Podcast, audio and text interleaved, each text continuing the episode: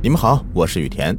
今天的故事的名字叫做《和酒鬼拜把子》。百事尽除去，唯余酒与诗。这句诗句是唐朝的大诗人白居易写的，大意就是世间什么事情都可以放弃，唯独是诗和酒不能。白大诗人的这个境界也太高了。我们村子里啊有一个能喝酒的人。大家都叫他二愣子。能喝到什么地步呢？据说他结婚那天呢，一个人愣是把女方送亲的人呐，全都喝到桌子底下去了。这个战斗力啊，放在当今呢，也算是高手中的高手了。这个人呢，这一辈子最牛的，就是跟鬼喝过酒，一人一鬼都喝大了，愣是拜把子当了结义的。阴阳兄弟。这事儿发生在文化大革命时期，在那个岁月，主席的一句“打倒牛鬼蛇神，举国上下破四旧”，让封建迷信是无处可藏，农村地区也是积极响应的。这二愣子正是一名红卫兵，每天都在破四旧，消除封建迷信。有一天。二愣子和一群红卫兵在打砸邻村的一座祠堂之后，回家的路上就遇到了鬼。说来也巧，那天大伙儿散伙的时候已经是深夜了，明月当空。二愣子在跟大家道别以后，一个人就朝着回家的路走过去。砸了祠堂，二愣子心里也高兴，一边唱着主席语录，一边往家走。在路过一片田地的时候，田地边上有一个窝棚，一盏昏暗暗的油灯就闪烁着，一个人影坐在窝棚中。二愣子就起了疑心了：这大晚上的，这儿怎么会有一个人呢？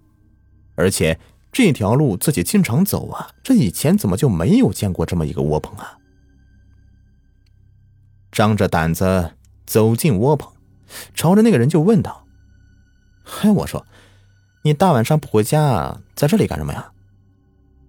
那个人就抬了抬头，说道：“嗨，自己出来偷着喝点酒，家里娘们管的严，不敢喝呀。”二愣子一听这话，笑了，原来是个怕媳妇的。嘿，怎么着，兄弟，大老爷们还怕个娘们不成啊？我在家怎么喝都行，我媳妇儿不敢多说一句话。二愣子朝那人说道。那个人就看了看二愣子，伸手从背后面拿出酒壶、酒杯，给二愣子倒了一杯酒。相见就是有缘，咱哥俩喝点吧。二愣子也没多想，咕咚咕咚的就喝了一杯。哎呀，这酒够劲啊，还真没喝过这么好的酒呢。说完，二愣子自己抢过酒壶，又给自己倒了一杯。那人也不说话。把煤油灯往近前放了放，又从背后拿出一碟花生米、一只烧鸡、几个鸡爪子，冲二愣子示意让他吃点。这一下二愣子可惊着了，在那个年头，农村人哪见过这个呀？就是过年也吃不到这么好的呀。认准了，这个人呢是从城里过来的，这回自己是赚着了。两个人是推杯换盏。转眼间已经喝了不少了，那酒壶也挺奇怪的，仿佛有倒不完的酒。这每次倒都感觉还剩不多了，可总是倒不完。眼见这点下酒菜都吃没了，二愣子感觉自己也喝的差不多了，今天竟然有点头晕的感觉。这平日里从来就没有过这样的现象。我说老哥呀，你这酒可真厉害，能让我喝高了。我在我们这儿十里八乡是有名的能喝酒，从来没喝多过。今儿个我算是服了，我认怂。那人却摆摆手说：“老弟呀，今儿个我也喝尽兴了。我们家那娘们儿不让我喝呀，看见我喝酒就打我。”二愣子又倒一杯酒，说道：“老哥，咱爷们儿喝酒还能让人给管着了？老爷们儿咱就不能怂？”媳妇不听话，那该打就得打。这两人呢，说话是越说越投机，越聊越尽兴，最后决定要拜把子当结义兄弟。从田地里弄了三根细一点的玉米杆子，拿煤油灯点燃一头，另外一头呢插到地上，两个人就跪到地上，对着老天爷磕了三个响头。就这么的，两人就当上了异姓兄弟了。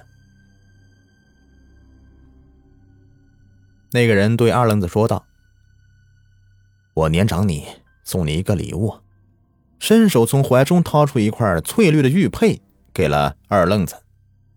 二愣子也想给这大哥见面礼，摸遍全身呢，只找出来一本主席语录，一咬牙就把语录给了那个人。两人就是相对面坐着，又是喝了起来。没过一会儿。二愣子就躺下睡着了。一阵冷风吹过，二愣子被冻醒了，睁眼一看，自己倒在田间的地头上，旁边还有昨天晚上吃剩下的鸡骨头，还有一坛一坛的空酒坛子。最神奇的是，手上还拿着一块翠绿的玉佩。那窝棚，那个人，都不见了。二愣子揉了揉发懵的脑袋，想要起身，刚一转身就看到一块墓碑，碑上写着“刘某公之墓，生于光绪七年，逝于民国九年，享年三十九岁。”二愣子一下子就清醒了，因为他清楚的记得昨天结拜的时候，那人说的名字分明就是这墓碑上的名字。原来自己昨天晚上竟然和鬼喝的酒啊，还拜了把子。万幸这个鬼没有伤害自己，想想都是一身冷汗呐。这二愣子急忙回到家里，把这事儿告诉家人。家人托村里的神婆给看了一下，这也没什么大事儿，只说逢年过节的记得给人家去烧点纸钱，怎么说也认人家为大哥了。这以后逢年过节的。二愣子和媳妇都去祭拜这位鬼大哥。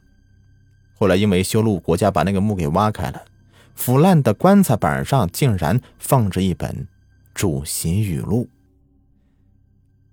二愣子听了信了，赶到的时候啊，正好看到棺椁被抬了起来。这一共有两口棺材，应该是夫妻合葬的。二愣子和负责修路的人说，这是他家亲戚的墓。这两口棺材啊，他要抬走，重新的安葬。负责人觉得晦气，也就同意了。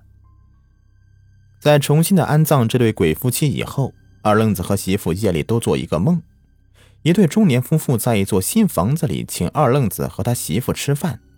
那个中年男人就是当年的鬼大哥。当然，这哥俩在梦里呀，又喝了不少。第二天，二愣子醒来的时候啊。头还是晕着的呢。好了，今天的故事就播完了，感谢收听。喜欢的话，别忘了订阅、收藏和关注我。下期再见，拜拜。在节目的最后啊，给您推荐一个卖潮服、潮鞋的商家——辉哥潮牌工作室，经营各类鞋子、衣服多年了，在业内啊是数一数二的卖家，质量经得起您的考验。有喜欢名牌鞋子、衣服的，又不想花太多钱的朋友啊，可以了解一下啊。像什么球鞋呀、运动鞋啊，他这里都有。微信号是幺八八七九四九二七九三，买不买没有关系，进来看看也欢迎。微信号是幺八八七九四九二七九三。